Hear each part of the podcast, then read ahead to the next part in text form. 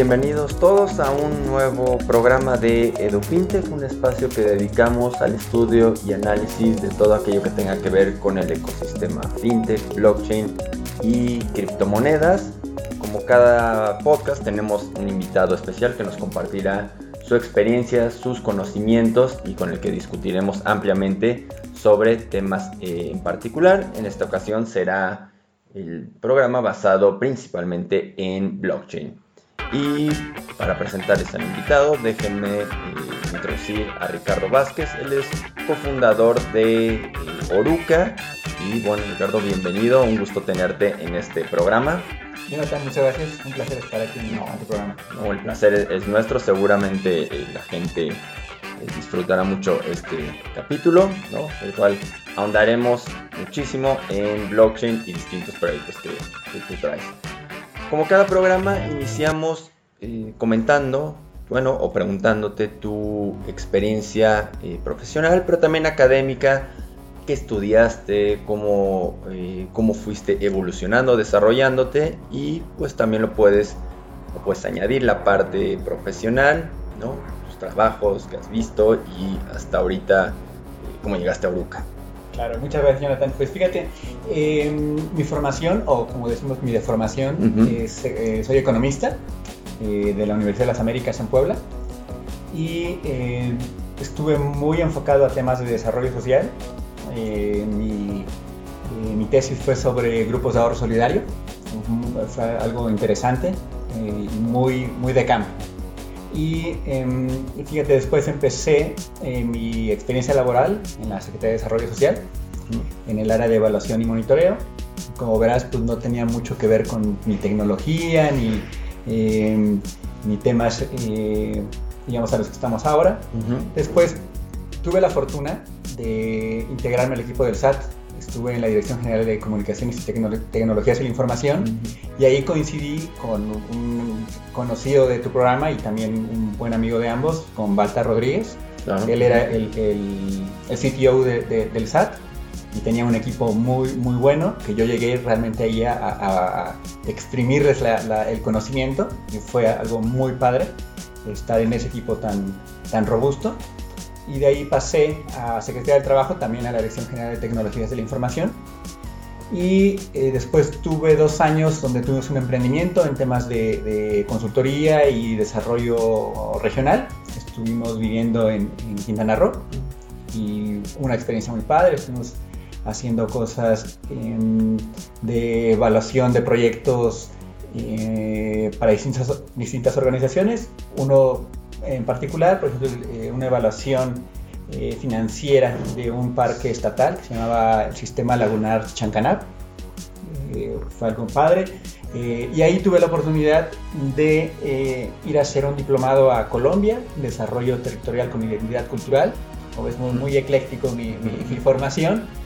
Y posteriormente regresé, regresé aquí a la Ciudad de México y me incorporé em, al área de investigación del IPAP, Instituto para el Patrocinador Bancario, y fue una etapa muy, muy padre porque tuve la oportunidad de, disfrutar realmente que, vamos a decirlo así, me pagaran por, por aprender y por investigar lo que me gustaba. En ese entonces eh, me empecé a, meter ahí a los temas fintech y blockchain, que veías en ese entonces algunas cositas por ahí. ¿Qué año estamos hablando? Estamos hablando 2014-2015. Ok, o sea, sí precursor en, en estos temas, eh, sobre todo en México, claro. Claro, sí, y veíamos ahí, eh, yo impulsaba mucho meter en, en mis reportes, que, en mis tarjetas ejecutivas que que se entregaban para que el, instituto estuviera al tanto de lo que pasaba en otros seguros de depósito en el mundo, pero veía también que el tema fintech empezaba a tomar relevancia,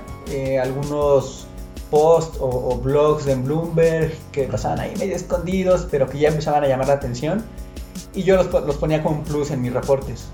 Y vi que empezó a tomar más relevancia, más relevancia, y esos blogs como, como Zero Hedge que, leía en mis ratos libres en casa, pues ya después ya veía esa información en, Reuters, en, Bloomberg, y dije, ah, bueno, esto, está tomando mucho sentido.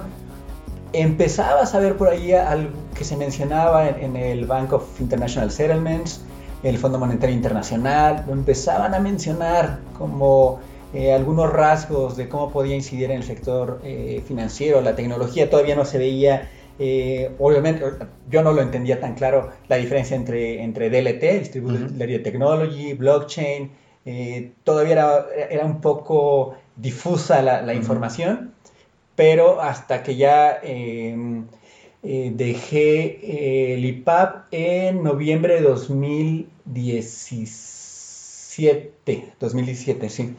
Y ahí fundas... ahí eh, tuvimos la, fortuna de coincidir cuatro amigos, eh, que son eh, David Cortés, que ya estuvo aquí en tu programa, que es nuestro CTO. También está Abelardo Díaz, que él es el experto en, innovación. Y Angélica Valle, que es nuestra directora.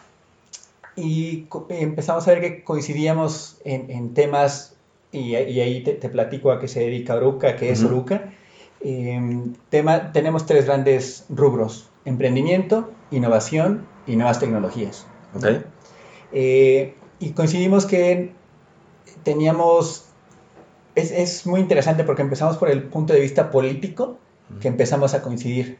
Nosotros eh, coincidíamos en una eh, organización que tiene una visión descentralizada, que tiene una visión de, de que no se centralice el poder, que sean nodos como se organicen, y fue ahí donde eh, empezamos a coincidir mucho en la visión eh, de ideología política con, con, David. Y dijimos, bueno, pues este, como que tenemos muchas coincidencias, tú, este, ¿cómo ves si vamos organizando algo? Y sí, fue evolucionando de una idea de, de eh, empezar a, hacer algunos pininos en el tema fintech, blockchain y criptos. hasta que dijimos, bueno, vamos a darle forma a esto y fue como, como nació Oruca. Ok, y bueno, una parte también importante que compartimos es eh, unir a la comunidad, desarrollar, eh, abrir espacios.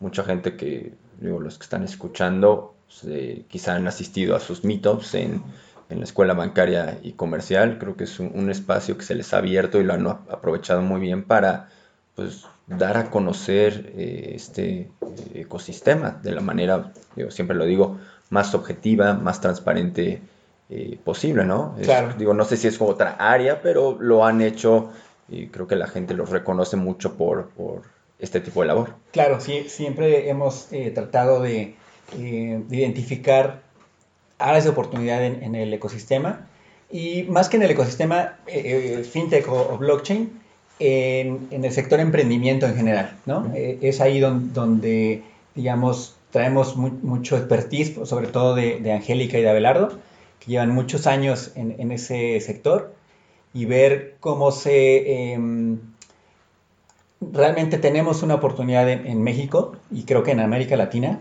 para hacer disrupciones muy interesantes y que incluso nos hemos quedado atrás de países como eh, que tienen en, África, por ejemplo, el modelo Empesa y que en México no se da, ¿no? Eh, o ves una, una heterogeneidad en los proyectos de emprendimiento muy fuerte, ¿no? Eh, emprendimiento muy tradicional, muy de voy a abrir mi, mi tendita, mi taquería, mi vulcanizadora, que está bien, está bien.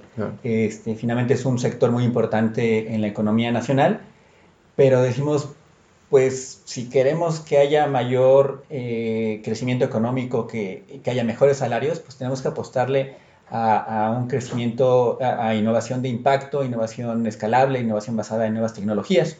¿no? Entonces fue ahí como identificamos que con este boom que hubo en, en 2017, esta manía, eh, todo el foco en, en, la mayoría de los meetups era en qué compro, qué vendo. Ahora, en las criptomonedas por el aumento ¿no? exponencial en, el precio. O sea, en Bitcoin y en las altcoins que empezaban a, bueno, que han surgido y también se apreciaron. Y creo que fue algo positivo hasta cierto punto porque, porque llevó los reflectores hacia, hacia esa tecnología y nosotros quisimos, eh, junto con, con, con ustedes en, en, su momento, eh, pues llevar los reflectores hacia otro lado y tuvimos la oportunidad de, efectivamente, en la escuela bancaria y comercial, que, que nos, siempre nos ha abierto las puertas, un panel que nos pareció muy interesante. logramos reunir a Balta Rodríguez de, IBM, a Carlos Arena de R3, también nos acompañó Eduardo Borges de Transparencia Mexicana, estuvo también em, Agustín. Agustín eh, Aramburu de Cayum, eh, Isaac, eh, Isaac Rodríguez del SAT, que entonces era el CTO, igual que tomó el puesto de, de Balta después de, de, algunos años. Y quisimos poner énfasis en qué está haciendo el gobierno, la, la organización, de la, organizaciones de la sociedad civil y también la IP con la tecnología más allá de las criptomonedas, ¿no? Correcto. Entonces, ese fue eh, digamos, nuestra banderazo de salida, donde nos, nos presentamos en el, en el, ecosistema como, como Oruca. Ese evento fue, creo que, creo que interesante sí, porque... bueno. Sí, aparte, eh, pues juntaron distintas visiones, la, la gente desde eh, Carlos Arena, de, proyecto de R3, que es blockchain privado, uh -huh. Agustín, que trae proyectos de seguros, en fin, la parte gubernamental, creo que fue bastante enriquecedor para los asistentes y bueno, fue un excelente banderazo de, de salida. Ahora, aprovechando lo que mencionas del emprendimiento y que Oruca está muy en pro de, de, pues de, de esta vertiente, ¿cómo ves a los emprendedores y la parte, me gustó lo que mencionabas, un emprendimiento de impacto? No está mal el no abrir un changarro, uh -huh. pero creo que también debemos aspirar a otro tipo de emprendimiento.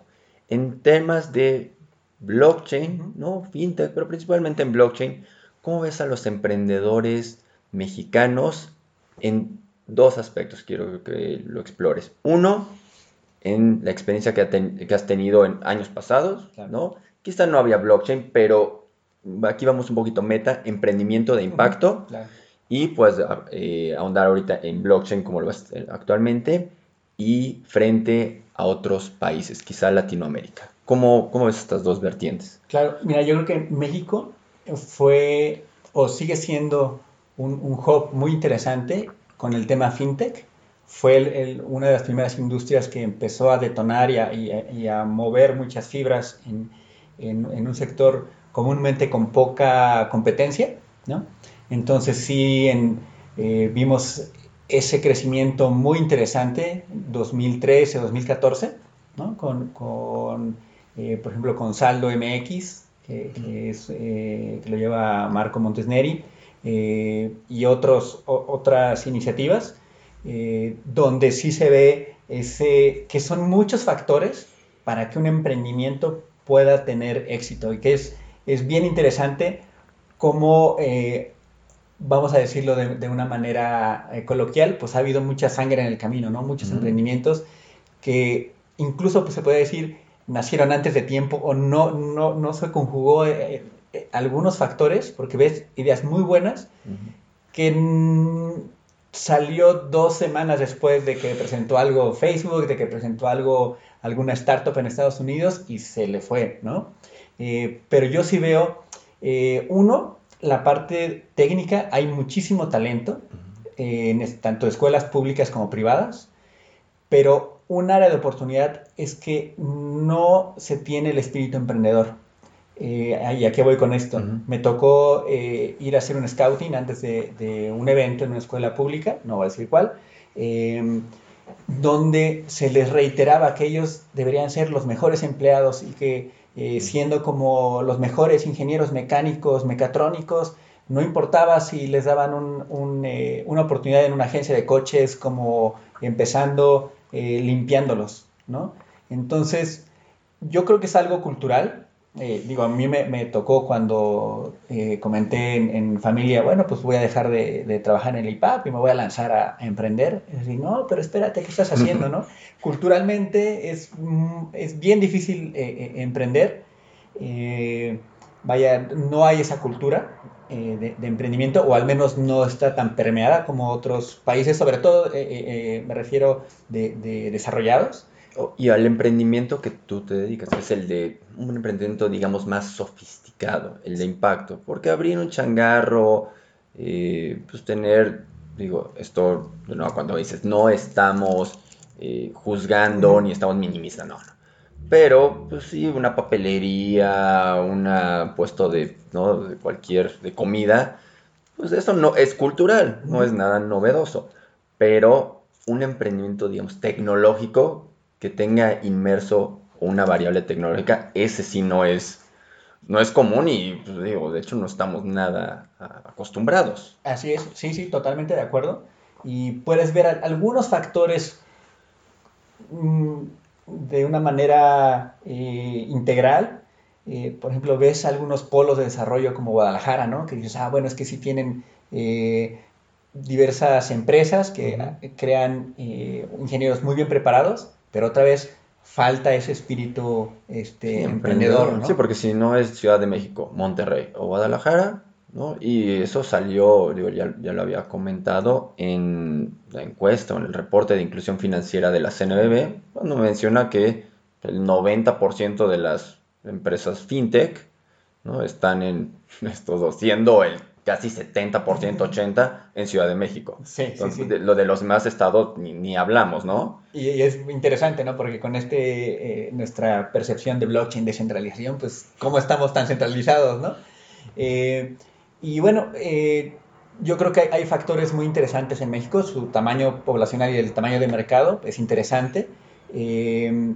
hay otros ecosistemas en Latinoamérica eh, pero al no tener ese eh, tamaño de mercado no son tan, atractivos. Incluso ves que hay algunos emprendedores que ven a México como el puente para acercarse al mercado eh, americano. No siempre es la mejor estrategia, pero, pero sí lo ves, ¿no? Este, o incluso algunas otras incubadoras, aceleradoras, donde el primer paso para entrar a Latinoamérica es, es México, ¿no? Entonces, eh, si hay otros ecosistemas muy interesantes que están haciendo cosas de una manera muy acelerada, como Colombia, como Chile, como Argentina sobre todo. Argentina eh, por este tema de, la inestabilidad en, la moneda, el tema fintech, el tema blockchain. Eh, el tema cripto es muy importante en, Argentina. Así es, incluso desde el punto de vista político está Democracy Earth, por ejemplo, y que es, digamos, es más pequeño el ecosistema, pero como tú decías, más sofisticado, ¿no? Tienen vertientes muy interesantes. Em, y, la verdad es que nosotros creemos que, México puede ser eh, punta de lanza, no solamente para Latinoamérica, ¿por qué no eh, soñar un poco y, a nivel continente entero, incluso a nivel global? Porque la verdad es que el nivel de técnico de los ingenieros, de los programadores, es muy bueno. Tan es así que en el tema blockchain es muy difícil encontrar ingenieros porque los buenos pues, se los llevan a, Estados Unidos. Están programando para, eh, cuestiones en, Estados Unidos, ¿no?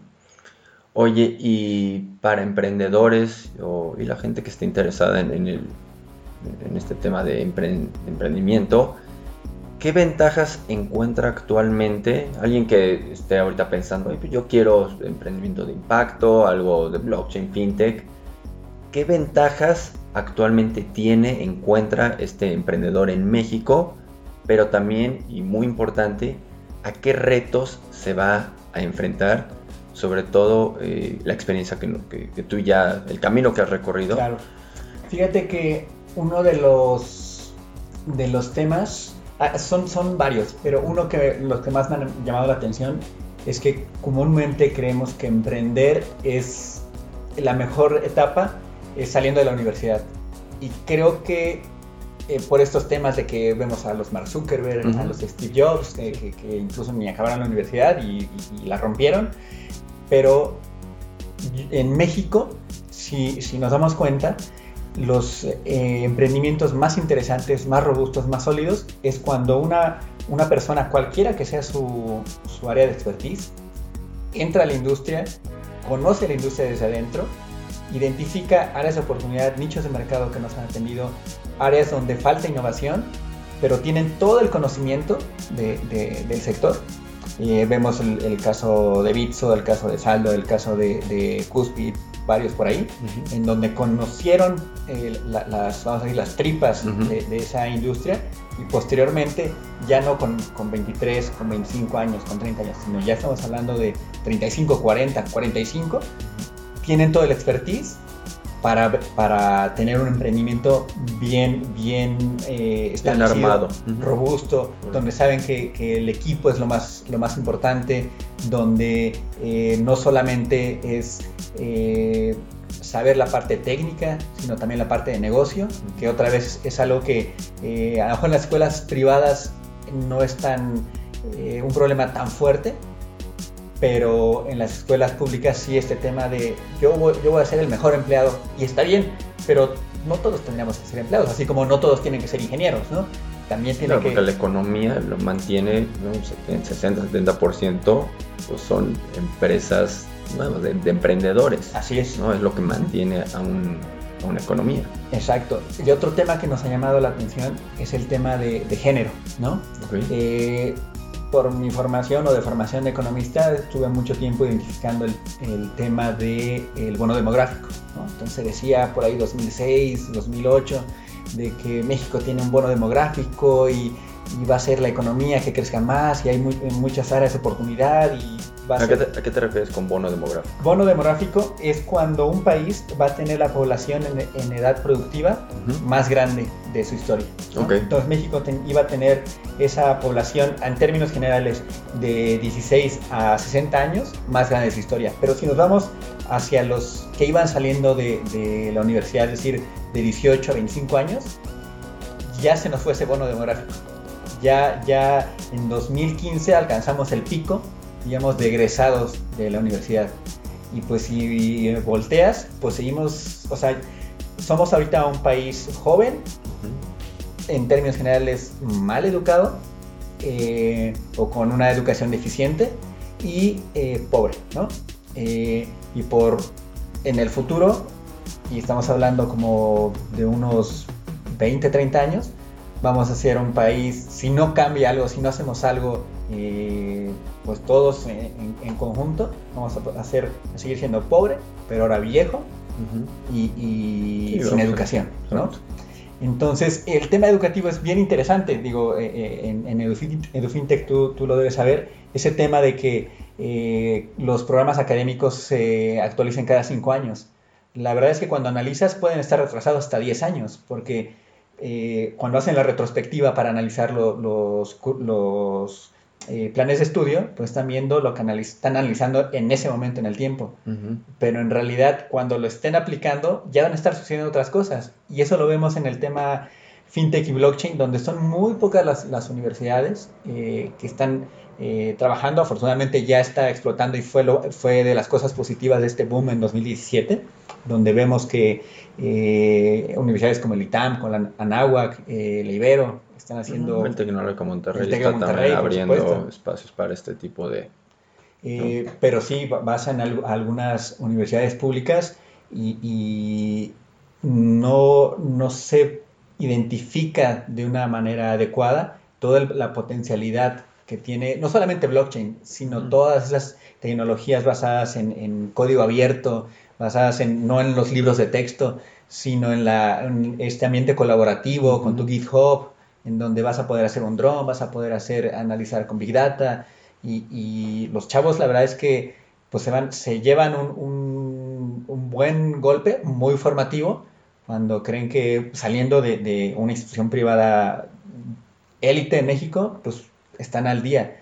Y la verdad es que eh, seguramente te ha tocado en los foros en donde has estado, los chavos no necesariamente conocen eh, en gran proporción eh, lo que es blockchain, lo que es las criptos, o sea, las criptos incluso no, no, las conocen a, a, un nivel de eh, alce la mano los que ubican o los que conocen Bitcoin. Sí, lo conocen en, han escuchado, pero el escuchado no es, pues, no, es conocer, no es adentrarte a, estudiar un poquito más qué hay debajo, fuera de la especulación, que es pues lo que ha, no, lo, lo que está en las noticias y lo que la gente trae en mente, no tanto los alcances y lo valioso que es esta, sí, y, estas tecnologías que componen a las criptos y a blockchain. Y empiezas a ver otra vez como un sector que venía a hacer disrupción y buscaba una descentralización del poder, eh, una disrupción en, en, el ámbito económico, pues empiezas a ver cómo, por ejemplo, hoy leía una nota eh, que decía que ya esta generación, ya no de los millennials, sino de los Centennials. Centennials la generación Z. Ajá.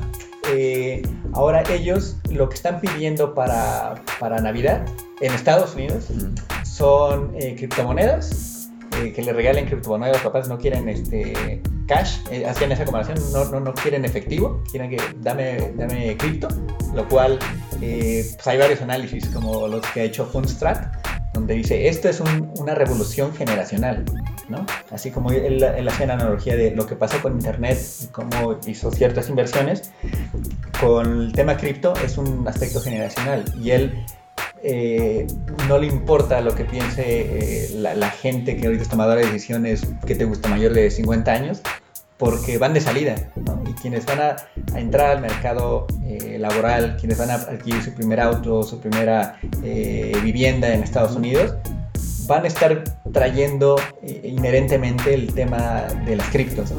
y ya ves con, con, datos duros, ¿no? esa encuesta que sacó eh, un artículo Market Watch, donde decía que por primera vez en, que han levantado esa, esa encuesta para saber las preferencias de, de los adolescentes eh, rumbo a, a Navidad, eh, ahora piden eh, criptos y este videojuego que desconozco, perdonen, que, es Fortnite, que es un, videojuego. Sí, Fortnite creo que está en Twitch y ¿no? en esta plataforma que se ha vuelto, bueno, ya lleva un rato, pero es un boom, ves a la gente jugar videojuegos. yo, siempre he sido malo para los videojuegos, entonces sí sé que ese Fortnite es un videojuego, pero no sé no sé mucho detalle. Entonces empieza a ver esos, esos detalles donde se empieza otra vez a hacer esta eh, heterogeneidad en el conocimiento, donde ves cómo es posible que los chicos en Estados Unidos digan, ah, ahora sí que dame cripto, este, y en México en las escuelas de élite los chavos no, no, lo, no, lo, ubican. Entonces creo que ahí es una labor bien interesante la que hace, la que hace por ejemplo, de Fintech, Aruca y otros en el ecosistema, donde ir y hablar con, con, los chavos eh, y, que no, toda, no todo eh, son las criptos, sino también eh, por los abogados, ¿no? A mí me ha tocado estar también en algunos foros donde, a ver, abogado que, que esté ahorita en la universidad y que no se interese por programar, pues ahí vienen los contratos inteligentes, ¿no? Y eh, había eh, análisis muy interesantes donde veía un, un artículo de la ley del gobierno de Jalisco, las condicionales para llamar a elecciones cuando un gobernador, me parece, no sé, eh, no asume el poder o algo por el estilo, y ponían la imagen de cómo está eh, redactado ese, ese, artículo, que era el 57, no sé qué ley, y lo ponía la visión de un programador. Y lo, y lo ponía, ah, si sucede tal cosa a 60 días, entonces tengo que llamar a elecciones, pero si no, tengo que, el Congreso tiene que, ¿no? Entonces, eh, y, créeme que yo veo que los chavos no están viendo el, eh, la ola que viene, ¿no? Porque no van a competir solamente contra sus compañeros de butaca, sino ahora lo vemos con... con La competencia es global, porque el alcance es, mundial de esto. Exacto. es código, el código escala. Exacto. Un, también un, tema interesante, la otra vez me metí a ver los 100, no, perdón, los 1000 GitHubs, eh, las cuentas de GitHub más activas, más relevantes que, que marcan tendencia en, en, el código abierto, solamente había una en México de las, en las primeras mil, en Guadalajara. Eh, y ni siquiera en, el DF, donde, donde hay más concentración poblacional. Entonces, y veías una concentración en, eh, en Silicon Valley, en toda California, eh, Japón, China. Curiosamente, India no tenía mucha relevancia en, en el top 1000 y, y, también Europa, ¿no? Berlín. Claro, pero contadas. Contadas. ¿no? Las jurisdicciones, los países que realmente están aportando, se están uniendo a, montando en esta ola que, le podemos denominar. Entonces, creo que por esa parte eh, es, es, un reto muy bonito que tenemos, ¿no? De, de, de, poder compartir con los chicos esta visión. A mí me hubiera encantado que, que, este tipo de iniciativas, este tipo de foros donde nos invita el TEC de Monterrey, el ITAM y demás, no sé si no lo sabía en mi tiempo, eh, o, también yo también estaba pensando en jugar fútbol, ¿no? Este, o pasar el examen y no, no aprovechar ese tipo de foros. pues quizá, bueno, no sé, siempre han existido. Eh, estos foros. La diferencia actualmente me parece que ya no estamos esperando que lo organice el rector, que lo organice el director del departamento.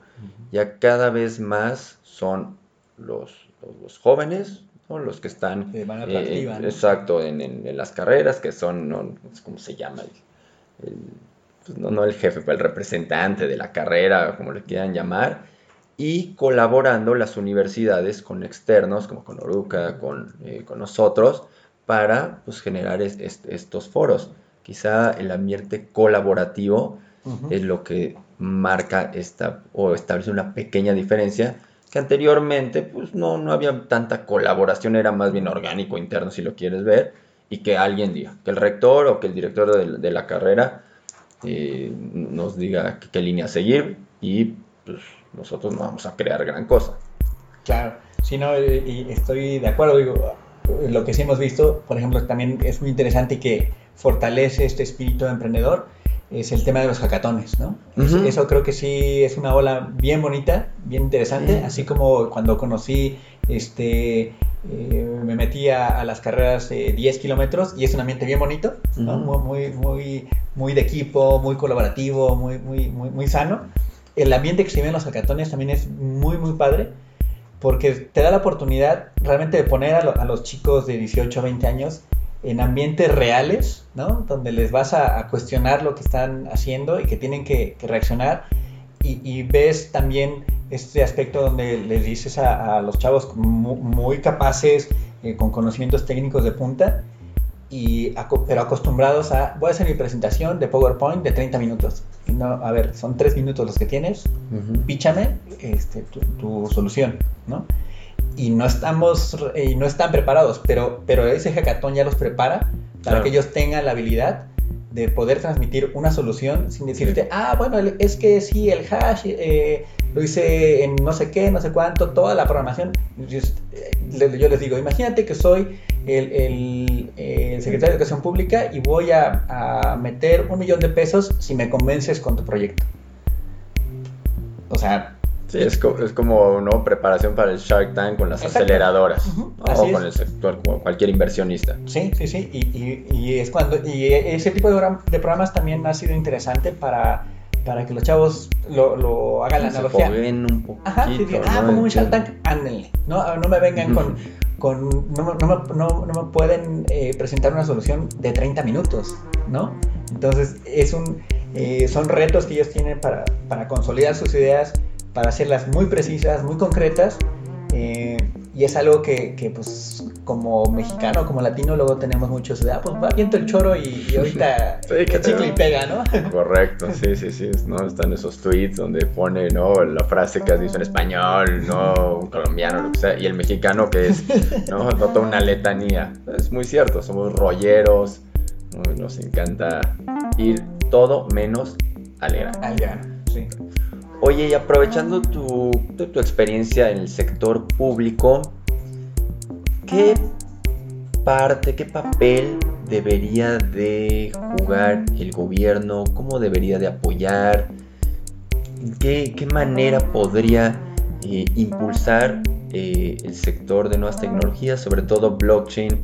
en, México? ¿Cómo podríamos aprovechar al sector público o no debería de interactuar? ¿Cómo, ¿cómo lo ves tú? ¿Cuál es tu visión? Desde, nuestro punto de vista en, Oruca, es algo que, hemos discutido desde el principio, discutido en el buen sentido, es que eh, el gobierno debería fortalecer su papel de articulador, ¿no? Porque muchas veces creemos que debe hacer todo, ¿no? Y yo creo que un, un gap, una brecha muy interesante, muy clara, es que las habilidades que tienen los chicos saliendo de la universidad no son las que necesita el sector productivo, la iniciativa privada. Entonces, estas iniciativas de eh, lleva a los chavos hacia ciertas, ciertos talleres, hacia ciertas eh, preparaciones previas a una contratación formal, me parece que son súper valiosas.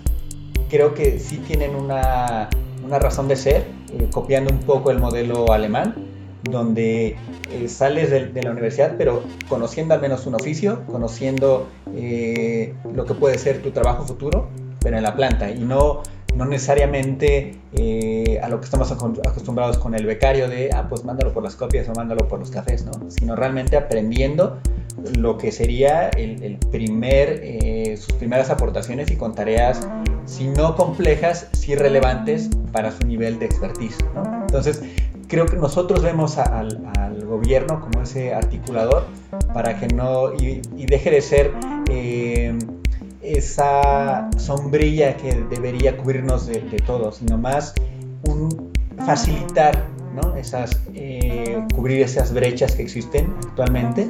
Eh, y sí, algunos temas donde, por ejemplo, pueda incidir en los planes de estudio de las universidades públicas, donde vengan eh, cuestiones más ágiles, ¿no?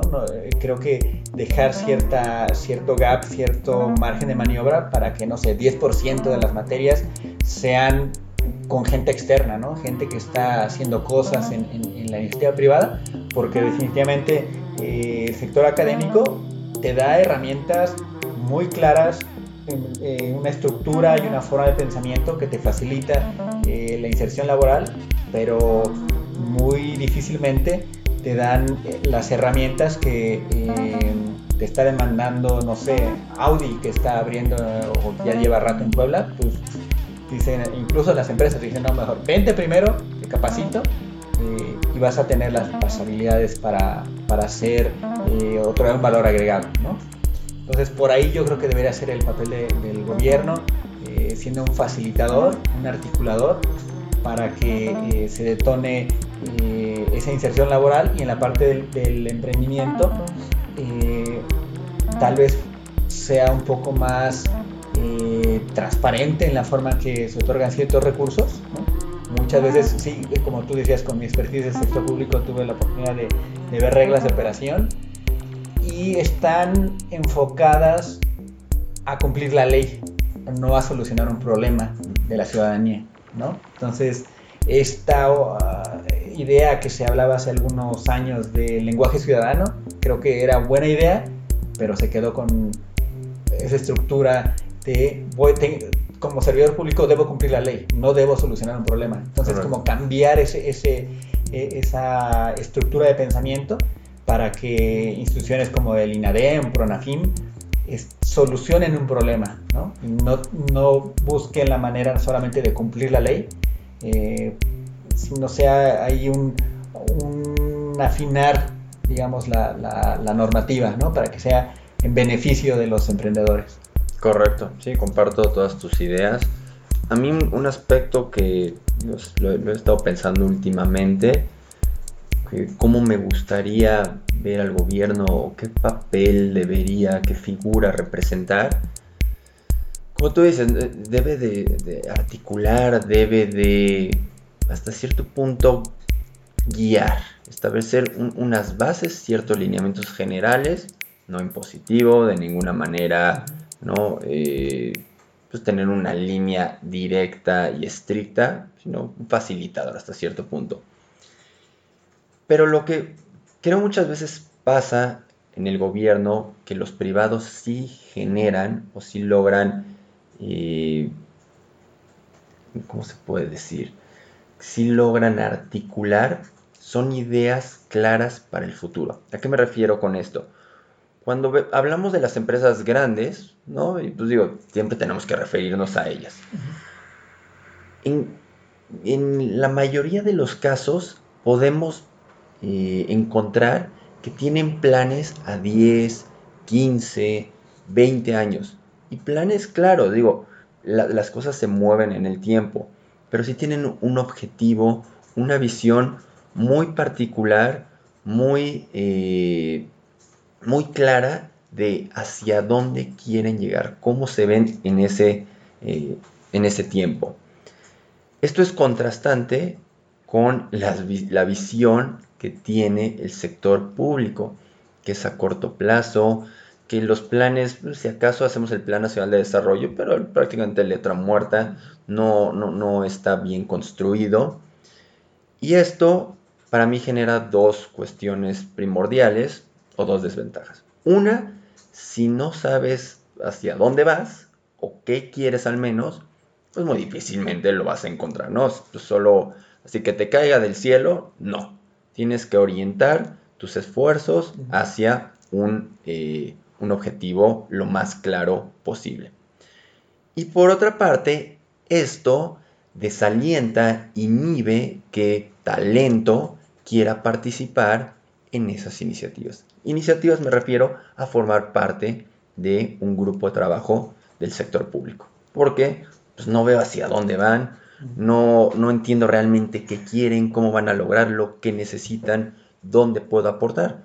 Entonces, creo que en ocasiones padecemos de un sector público pues poco sofisticado, que no, no participa eh, pues la gente que debería para impulsar estos proyectos y llevarlos al mejor puerto. Pero bueno, esta es mi visión de que pues no, no, le podemos presentar ¿no? a alguien que sale de la carrera ahorita.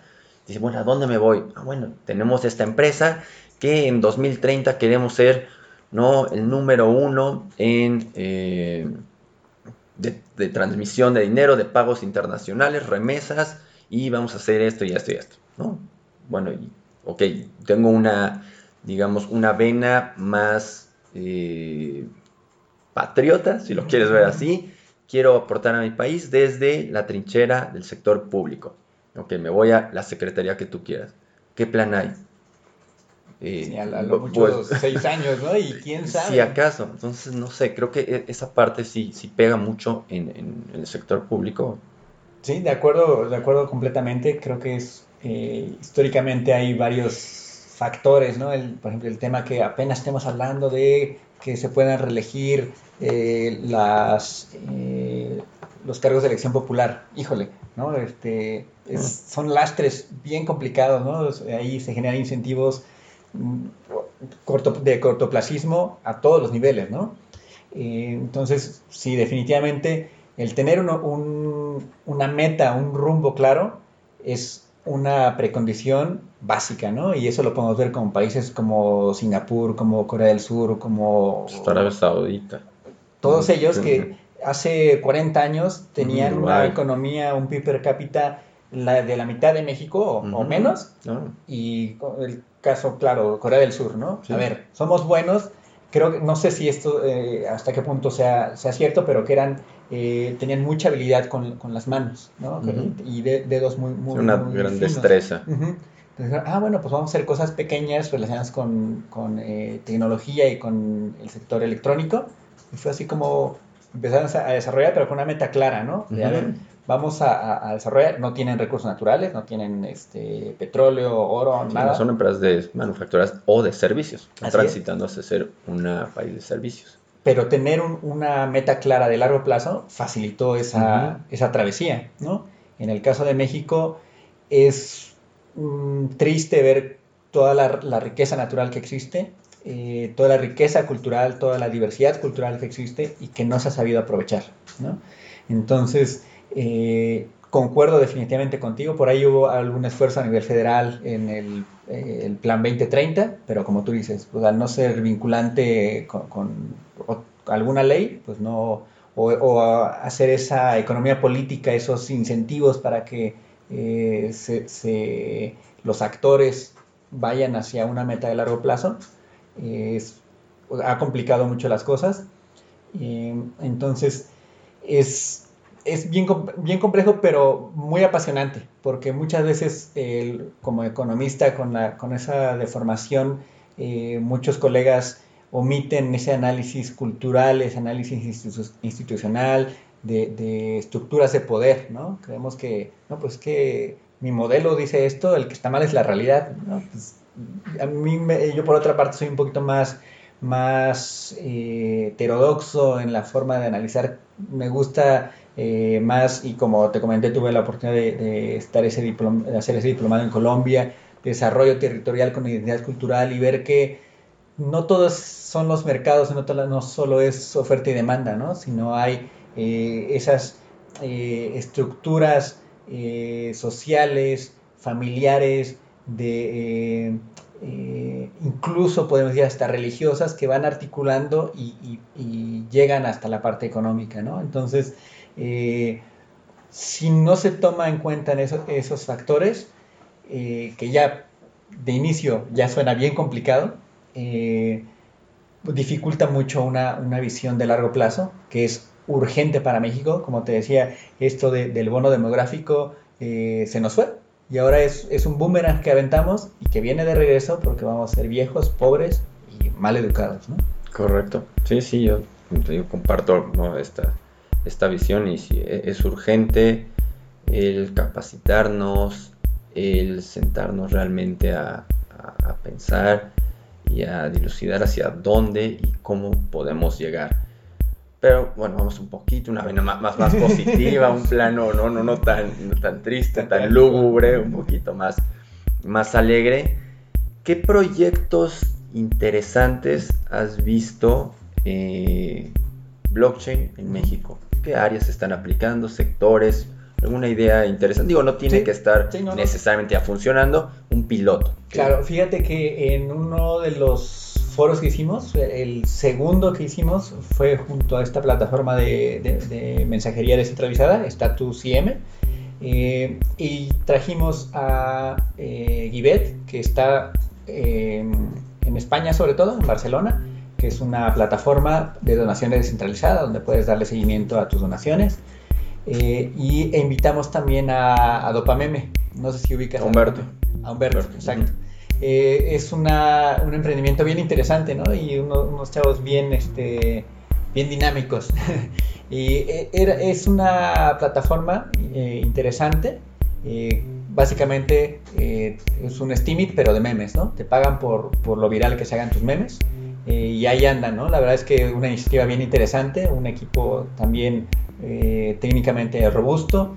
Está, por ejemplo, Beluga Pay, ¿no? Eh, y algunas iniciativas que están teniendo, por ejemplo, que pasó muy desapercibido, eh, digo, al no, ser una DAP como tal, pero el piloto que hizo IBM con trazabilidad de Mango en, México, creo que pasó desapercibido y te habla de una estructura de organizativa de ese sector productivo, porque como sabemos, eh, esa parte de, de la tecnología pues ya está ahí Hyperledger, ya está ahí Ethereum eh, y realmente ahora el reto es cómo armas la gobernanza para que los diferentes actores digan, ah, ok, voy a cooperar con quien, con quien normalmente es mi competencia, ¿no? O por qué me voy a subir a esa plataforma, ¿no? Y un, y un sector, pues digamos, pues que no se lleva tantos reflectores, no es, este, no es el sector fintech, pero cuando ves, ah, hicieron, IBM hizo la trazabilidad de Mango para poder exportarlo a Estados Unidos, ¿no? Y que en dos segundos supieras todas las manos que tocaron ese mango, creo que es eh, interesante. Y en ese aspecto también no quisiera dejar de omitir, si me, da la oportunidad, de que eh, somos eh, los embajadores de, Status IM y tienen un, programa de, incubación muy, muy padre que, que lo lanzaron este año entonces vamos a, estar trabajando para eh, identificar esas iniciativas, ¿no? para darles eh, solidez y que tengan em, ese apoyo a nivel técnico, a nivel legal, a nivel organizacional, ¿no? Eh, entonces, por ahí, pues, si me permiten, he hecho mi comercial. No, claro, digo, si, gustan mandar un correo, es incubate oruca.lat, donde nos pueden, eh, podemos agendar una cita para que eh, hagamos un hangout y nos, nos presenten su, propuesta. algo que veo en el sector eh, emprendedor, y regresando un poquito a la pregunta original, lo que veo con las dApps y con blockchain es que muchas veces quieren dar el brinco, digamos, de, de cero a hacer una DApp sin conocer lo que decíamos, sin conocer la estructura del mercado o conocer la industria. Y yo creo que eh, lo que les recomendamos ahí es, a ver, ¿quieres meterle blockchain? Suena bien, bien, pero primero em, empieza con una, con una app centralizada y ve creando tu comunidad. después, cuando, se vaya, cuando vayas teniendo arrastre, vayas teniendo, siendo más robusto en, tu organización, hayas hecho muchos errores en, tu app, ver, que tenías cuatro botones de más, que la gente no le entendía, que, tu, que tus colores no le llegaban a tu nicho de mercado, y ya estés bien conformado, ah, bueno, ahora sí, vamos a entrar a, a, una DAP, ¿no? Entonces, obviamente depende del sector, depende de la iniciativa, pero sí hay, hay, mucho entusiasmo y es, es, bueno, pero muchas veces decimos, si de, si de, entrada con, con eh, la ley FinTech, luego le asusta a la gente, no, no, no, es que las criptos están prohibidas o no, ya el blockchain se prohibió, ¿no? entonces hay mucha eh, desinformación, digamos, en, el ámbito eh, y que no tanto, digamos, de, lo, de la parte de los desarrolladores, sino de los posibles consumidores. ¿no? ¿Cómo le vas a, a, entregar esa app, ¿no? Entonces vienen temas de que muchas veces son muy buenos técnicamente, pero te, haciendo un énfasis en, las tripas, en el código y la experiencia de usuario, pues dices, híjole, este, pues como que ya bajo la app, no la entiendo y la quito, ¿no? Porque me quita espacio en el celular, ¿no? Entonces, eh, nosotros también vemos como una, una fortaleza o una recomendación crear equipos multidisciplinarios, ¿no? Que no solamente sea los cinco programadores que son los brothers que, que, se la pasan programando ahí en los hackatones a las 5 de la mañana y que son buenísimos, ¿no? Sino que incorporen un abogado, un mercadólogo, un ingeniero industrial, ¿no? Eso va, va a crear iniciativas desde nuestro punto de vista y también con nuestra experiencia más robustas, ¿no? Entonces eso sería eh, eh, también otra recomendación que vaya el sistema educativo pues te limita, ¿no? A ver, si tú eres de derecho, pues vete con, solamente con lo de derecho y especialízate. Derecho fiscal internacional, ¿no? Yo lo veía con, también con economía. No, pues es que yo soy, eh, me especialicé en economía internacional, entonces pues no, los, los temas de, de, finanzas pues no, no te los, no, no, soy bueno en ello, ¿no? Entonces, eh, puede ser, ¿no? Pero entonces, a ver, llévate con uno de, contabilidad y finanzas o de ingeniería financiera, ¿no? Oye, pues es que eh, este, hay un tema de derecho económico, pues, pues júntate con el abogado, ¿no? ¿no? Entonces, y esas interacciones creo que son bien interesantes y crean una, una innovación y un emprendimiento eh, que puedes, puede disromper una, un, un área, ¿no? O un sector. Correcto, sí, yo creo que equipos multidisciplinarios son obviamente lo que se necesita porque nadie puede ser experto en todo. Incluso Satoshi Nakamoto no, no, no, no creo que haya sido experto en todos los, todas estas áreas, todos estos segmentos.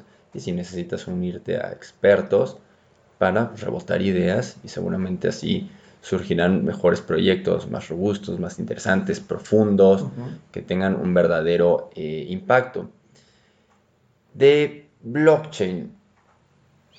Actualmente no eh, están las visiones de que es un hype, que todo el mundo usa la palabra para no decir que lo hace, pero realmente nadie lo está haciendo. Y bueno, hay unos que, que sí lo, aplican, pero realmente son, pocos.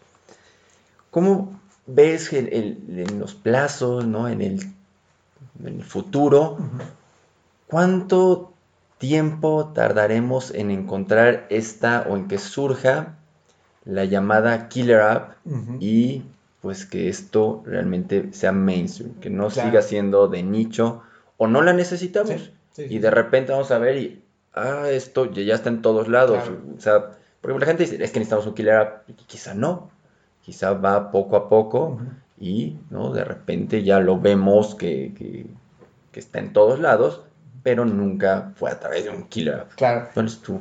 Sí, creo que eh, es una pregunta bien interesante, porque finalmente, a ver, blockchain como tal, pues nació con, con Bitcoin. Y fue una, una, disrupción tremenda la que hizo. Pero definitivamente había una brecha entre el, el estado del arte en 2009 y lo que propuso eh, Bitcoin, ¿no? Entonces, sí, ha habido mucha eh, efervescencia, digamos, en, en, el nicho de geek, digamos, o los apasionados de, de, la tecnología, donde vemos eh, miles de aplicaciones en Ethereum bien interesantes, bien interesantes, pero ¿quién las va a consumir, no? Porque te metes a las páginas de... Sí, a DubRadar y Y, a la transaccionalidad es muy poca. Y a las mismas páginas de las labs, y no se hablan entre ingenieros, ¿no? Eh, hay gente, eh, los mortales comunes como yo, llegamos y, decimos, y esto, o sea, te mandan al repositorio de GitHub y dices, no, a ver, ¿qué, qué problema estás solucionando? ¿no? Eh, y hasta que te lo platica algún amigo o, David, este, nuestro CTO, o en las diversas reuniones del ecosistema, y dices, ah, ok, está solucionando esto. Pero ese es un problema bien, bien fuerte, ¿no? Son tan de nicho y tan, tan especializado que se hablan entre ingenieros y no le están hablando a, a, esta... al, consumidor. Al consumidor. a pie. Entonces yo creo que en, e, es, esa brecha que tenía Bitcoin llegó Ethereum y acercó un poquito más hacia lo hacia el gran consumidor promedio, ¿no? Eh, pero siguen hablándose entre, entre ingenieros, ¿no? Un poquito, poco amigable y también los problemas de escalabilidad, las transacciones por minuto, que utilices gas, etc. Eh, y yo creo que va a ser bien interesante eh, la adopción que pueda lograr EOS en algún momento, que tú ya empieces a bajar de, Google Play o de, la, del App Store, como ahorita con, con Status IM, que, lo bajas y tú no te enteras tanto que es una, una DApp, ¿no? Tiene sí algunos eh, áreas de oportunidad en el user experience, pero con EOS yo creo que se va a poder dar ese, eh, ese pequeño salto, ¿no? Y que sí, definitivamente hay los, estos problemas, eh, digamos, filosóficos para, para la comunidad de no, pues es que no está descentralizada y demás. de acuerdo. los validadores y los temas que ha tenido actualmente. Exacto. pero bueno, sí. Pero creo que sí va, va a ser es esa masificación de, de dApps, ¿no? En donde tú puedas ya eh, hacer, firmar transacciones y contratos inteligentes eh, súper complejos, donde tú como usuario final nunca te enteraste de, que era una DApp, de que estaba corriendo en blockchain. Eh, por ahí en nuestras presentaciones utilizamos una, una app que se generó un hackathon en Berlín, que lo, hicieron eh, basados en, el chat de status para em, eh, renta de scooters con un chatbot, donde, digo, un poquito estilizado, pues eh, veías como ya podías hacer el, gran sueño de, un Uber sin Uber, ¿no? Un Airbnb sin Airbnb, pero con los problemas de, de escalabilidad, digamos, que, que, tiene Ethereum, ¿no? fue apenas el con 4 y creo que salieron muchas cosas interesantes, pero yo creo que ese, eh, ese killer app puede venir por ahí, ¿no? Por, por esa adopción que, que facilite EOS. Sí, yo, yo, también creo EOS o Stellar o alguna de, ¿no? de, estas plataformas con aplicaciones descentralizadas, el mismo Ethereum, sí, ¿no? Eh, realmente cumple con todos con el roadmap que trae, que es muy, ambicioso. Y también aprovechando, ya que estás aquí y que has estudiado de estos temas, ¿cómo ves la parte o, cómo podemos eh, armonizar el, un GitHub, un Red Hat, sobre todo un GitHub, que lo entendemos como algo, pues hasta cierto punto, bueno, no, no hasta cierto punto, colaborativo, no sé qué tan descentralizado, más bien colaborativo, y que ahora lo compra Microsoft. Eso sucede, o digo, esa visión, o sea, ¿lo ves bien, mal? Y, o cómo lo ves. Y la otra, ¿crees que eso va a pasar con blockchain? Que va a haber blockchains privados o una institución o una federación y bueno, hacemos como un medio público, pero pues realmente tenemos algo atrás que es centralizado porque lo puede, es mucho más fácil ordenarlo. Claro. Sí, y, va a ser, es interesante porque se liga mucho a la pregunta anterior, ¿no? Entonces veíamos como de esto, de esta disrupción, Bitcoin, luego Ethereum, luego EOS, y te vas alejando de la descentralización, de la disrupción, te acercas hacia eh, blockchains privadas o soluciones como Hyperledger, que son código abierto y demás. Pero que dan soluciones más corporativas, ¿no? Y atrás está una corporación que lo, impulsa, digo, el Linux Foundation, pero IBM, o Intel, o Cisco y demás. Eh, y lo que yo creo es que esta, la, lo que se llama eh, la industria 4.0 o la, cuarta revolución industrial tan, mencionada, es que tiene un pilar que acabas de mencionar, el código abierto. En realidad no es que sea blockchain el que venga a hacer una disrupción, no es el big data el que venga a hacer una disrupción, no es el internet de las cosas el que venga a hacer una disrupción, sino la forma en que están trabajando las corporaciones, que no están eh, compitiendo como, como comúnmente, lo veíamos, ¿no? Con, siendo celosos de la información, sino diciendo, tú y yo podemos ganar más si compartimos cierta información bajo ciertos eh, estándares, estándares ciertas, reglas, ¿no? Eh, y esta ola de, de, joint ventures que se dieron en, hace algunos años, a lo mejor no estaban eh, preparadas, ¿no? Para, para, o no te contaban con esa estructura de gobernanza que ahora te permite la tecnología. Entonces, yo quisiera insistir que desde mi, mi perspectiva, y a ver si no me regaña mi, el, el CTO, la cuarta revolución industrial en realidad es tiene su fundamento en el código abierto, ¿no? Ha sido como el caballo de Troya que digo, los, expertos de, Microsoft, de IBM, pues, oye, pues, y estos de Red Hat y estos de GitHub, este, como que el valor que hay allá adentro es muy alto, ¿no?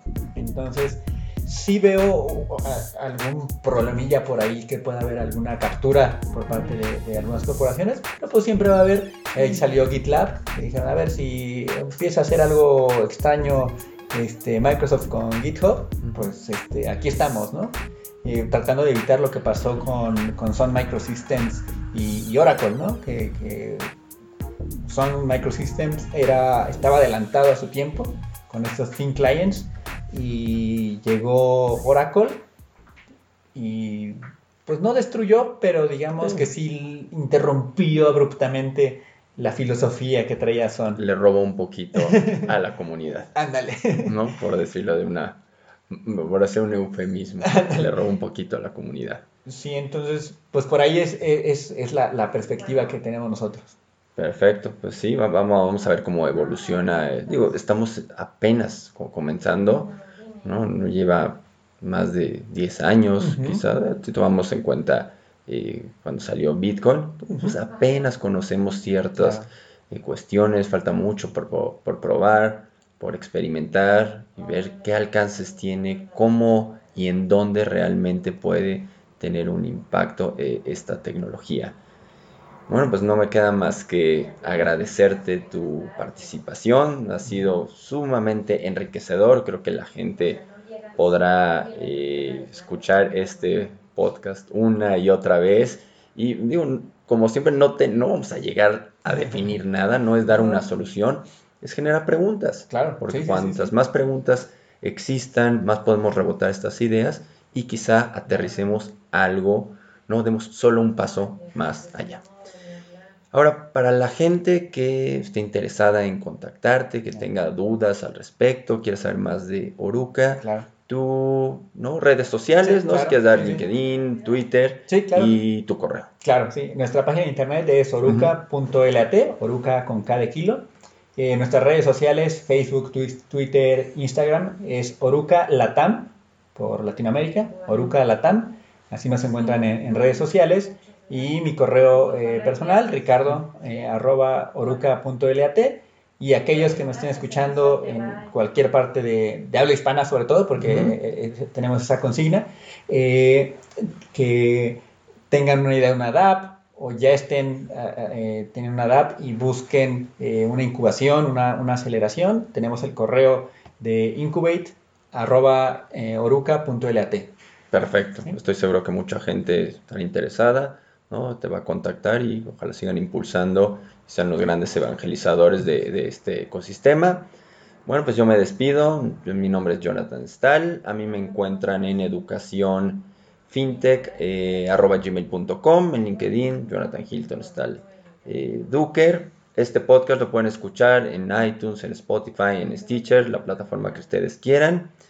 Y pues nos escuchamos próxima semana con un nuevo invitado para seguir discutiendo de todos estos temas que nos apasionan y pues seguir compartiendo la información de la mejor manera posible para, como decía Ricardo, que este ecosistema crezca, que los jóvenes y no tan jóvenes se sofistiquen y tengamos un verdadero emprendimiento de impacto.